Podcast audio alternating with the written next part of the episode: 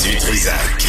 Même si tous les chapeaux lui font, il ne parle jamais à travers son chapeau. Vous écoutez Du Trisac.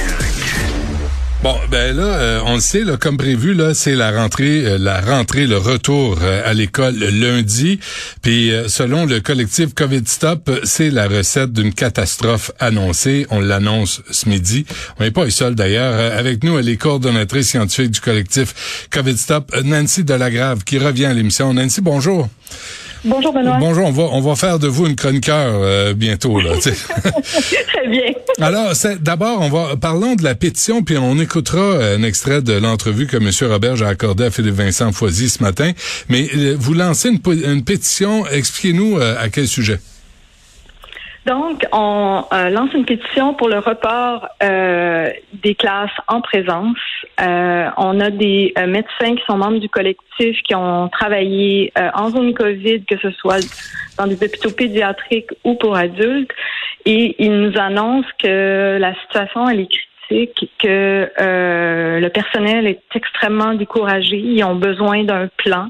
Ils ont besoin de voir la lumière au bout du tunnel et ils n'entendent rien euh, du plan qui est en place qui les rassure.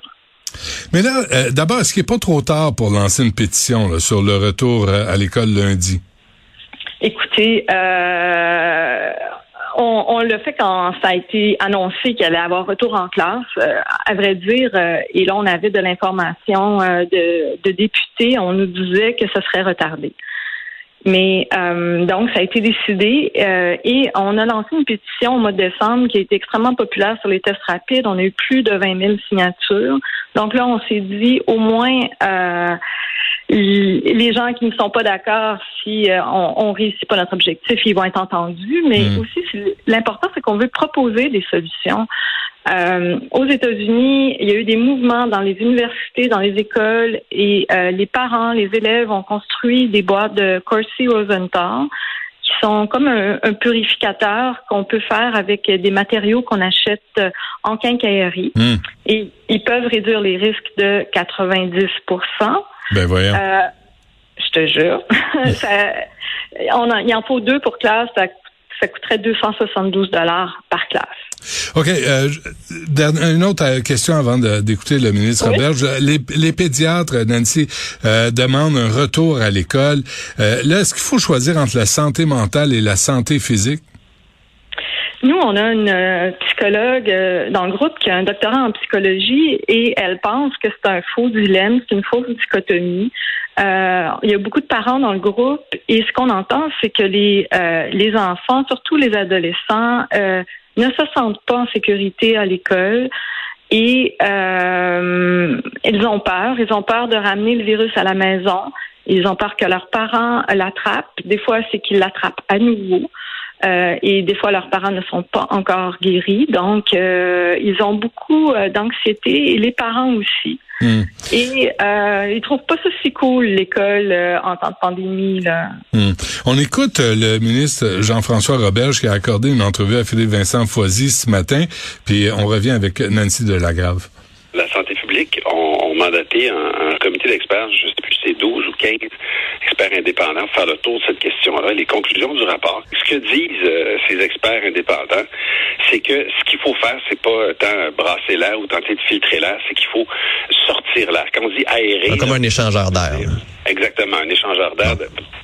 Qui permet de sortir l'air vicié et faire entrer l'air frais de l'extérieur, c'est ça qui est à privilégier. Ce qu'on appelle les purificateurs d'air, ce qui fait, c'est que ça, ça brasse l'air intérieur et ce que disent les experts, c'est que ça a tendance à, maintenir en suspension des gouttelettes et des aérosols parce que ça brasse l'air. Alors, ce que, plutôt que ce qu'on doit faire, c'est sortir l'air et faire entrer de l'air frais de l'extérieur.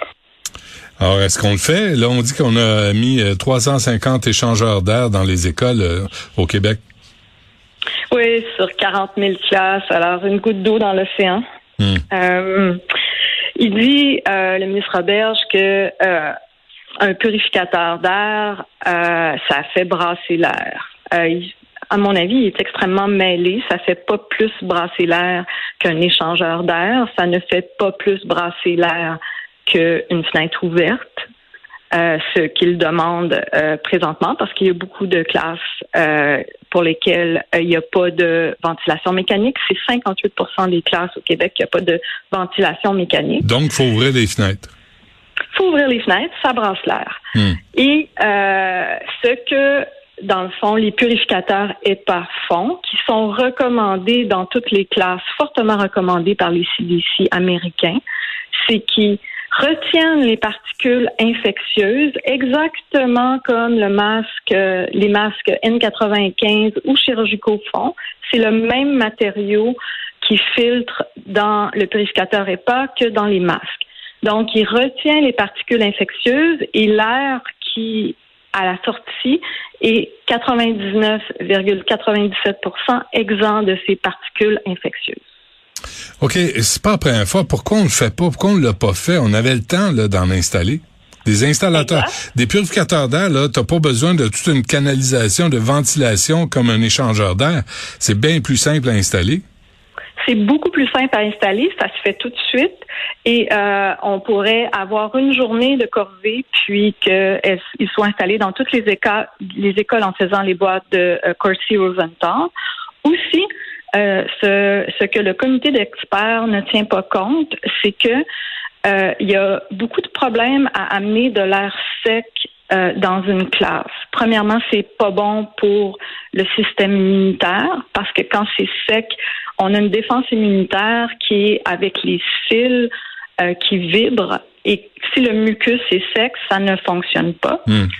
Et euh, aussi, quand l'air est sec, c'est que les aérosols, ils sont plus petits et ils demeurent en suspension plus longtemps et s'inactivent moins vite. Donc, on a vu euh, énormément de euh, de super éclosions, d'événements super propagateurs dans des euh, endroits où est-ce qu'on abat les animaux pour faire de la viande. Et c'est justement les conditions. C'est des conditions de température de 10 à 15 degrés Celsius et c'est un, un environnement sec. Donc, en mettant des échangeurs d'air, c'est ce qu'il va faire. Il va rendre l'air sec dans les classes. Hmm. Là, le N95, oui ou non, est-ce que c'est nécessaire? Euh, Qu'est-ce que parce que là, on, encore une fois, la santé publique du Québec dit c'est pas pas c'est pas recommandé. Oui, et euh, il y a plusieurs euh, chroniqueurs et journalistes scientifiques qui n'en reviennent pas. Une est Roxane Kemsey, qui écrit pour The Wired puis The Atlantic. Donc, le masque N95, lui, il est fait pour faire un show, pour sceller euh, au visage. Et l'ajustement, c'est le facteur le plus important.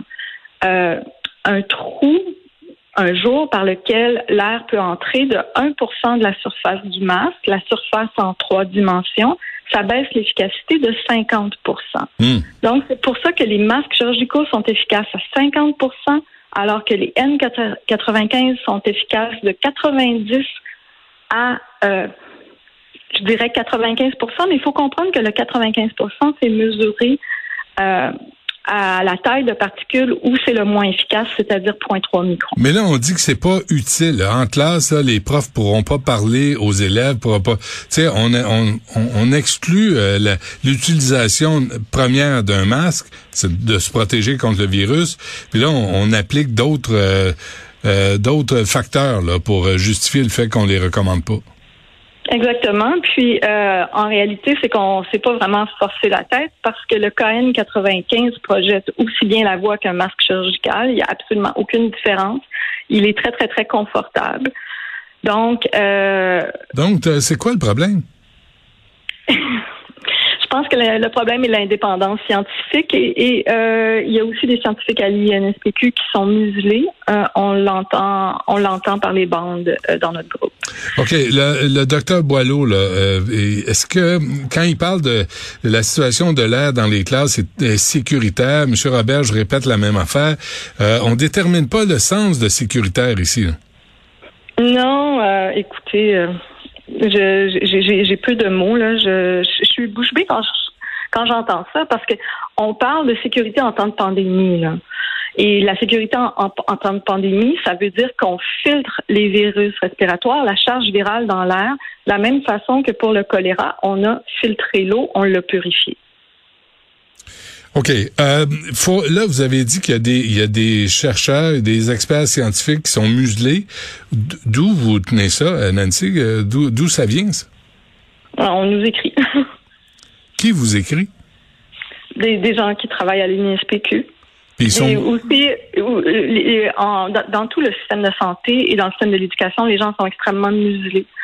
Donc, euh, on, nous, on reçoit beaucoup d'informations de, personnes qui travaillent euh, dans des hôpitaux qui nous disent, euh, par exemple, que les circuits qui existaient avant, c'est-à-dire ici c'est des patients COVID, c'est une zone chaude, on s'arrange pour que l'air ne voyage pas d'une zone à l'autre. Ben là, les circuits ont été démantelés et c'est depuis ce temps-là que les infections nosocomiales ont explosé dans les hôpitaux.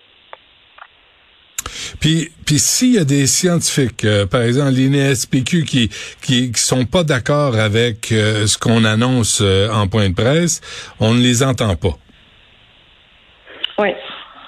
OK. euh, avant qu'on se quitte, Nancy Lagrave, qu'est-ce que vous proposez là, pour ramener, parce qu'il faut ramener les enfants à l'école. hein? Oui, euh, donc euh, on est d'accord que ça serait difficile euh, pour les parents, euh, ou pour les enfants d'avoir tous des masques qui protègent bien, c'est-à-dire des KN95. Mais il faudrait au moins laisser euh, les enfants que les parents leur en ont donné euh, de pouvoir le faire. Euh, on a aussi une solution avec trois élastiques qui est très, très, très, simple, qui permet de sceller un masque chirurgical, donc qui augmente son efficacité et la rend comparable à un masque N95. Ce qu'on demande aussi, c'est qu'il y ait du traçage. Euh, là, ils veulent même plus, euh, dans le fond, répertorier les cas. On demande aussi que la période d'isolement soit de 10 jours, comme euh, Michael Mina de Harvard euh, le recommande. Euh, c'est montré que euh, après cinq jours, il y a une proportion quand même au moins 25% des gens qui sont encore contagieux. Là, c'est ce qui me vient à la tête, mais le plus important, c'est aussi qu'on tienne compte de la COVID longue. Et la COVID longue affecte aussi euh, les enfants, comme le syndrome inflammatoire multisystémique. D'ailleurs, il y a un article dans la presse là-dessus. Oui, la, la presse, et, euh, on va finir avec ça. Euh, hospitalisation quotidienne chez les moins de 10 ans, les la progression du nombre d'admissions quotidiennes dans les hôpitaux québécois chez les 0 à 9 ans, ça, c'est, expliquez-moi le, le, le- diagramme que j'ai devant moi, expliquez-moi pourquoi ça grimpe comme ça en janvier 2022. C'est que là, on laisse les opéra les, euh, infections courir. J'ai l'impression qu'on se dit qu'une fois que les personnes, euh, les enfants vont avoir attrapé la COVID, ben ils la réattraperont pas. Mais euh, nous, on a plein d'exemples euh, d'enfants qui l'ont attrapé deux à trois fois. Donc là, on est présentement à 13,9 hospitalisations quotidiennes chez les moins de 10 ans. Et le plus haut que c'est arrivé, c'était moins que deux dans toute la crise et c'était en janvier 2021. Donc là, c'est fois 7. Puis, puis on, on se pose pas trop de questions sur la COVID longue non plus par la suite. Non, puis Omicron, on n'a aucune donnée sur la COVID longue. Il n'y a, Ouais. rien qui laisse supposer euh, que ça va être moindre. Et il y a aussi euh, beaucoup plus de syndrome inflammatoire multisystémique chez les enfants. Il y a eu euh, plusieurs hospitalisations dans les dernières semaines. Alors, cette pétition de COVID Stop là, qui demande de repousser la rentrée scolaire, on, la, on, on peut la signer sur le site, de, sur votre site? Oui, puis elle est dans change.org. Donc, euh, présentement, on a euh, 1300 signatures, puis euh, ça serait bien d'en avoir, euh, je sais pas, plusieurs dizaines de milliers. Puis on invite aussi les adolescents à la signer, les gens qui sont qui sont d'accord avec nous. Très bien. Nancy Delagrave, coordonnatrice scientifique du collectif COVID Stop. Merci, Nancy. À la prochaine.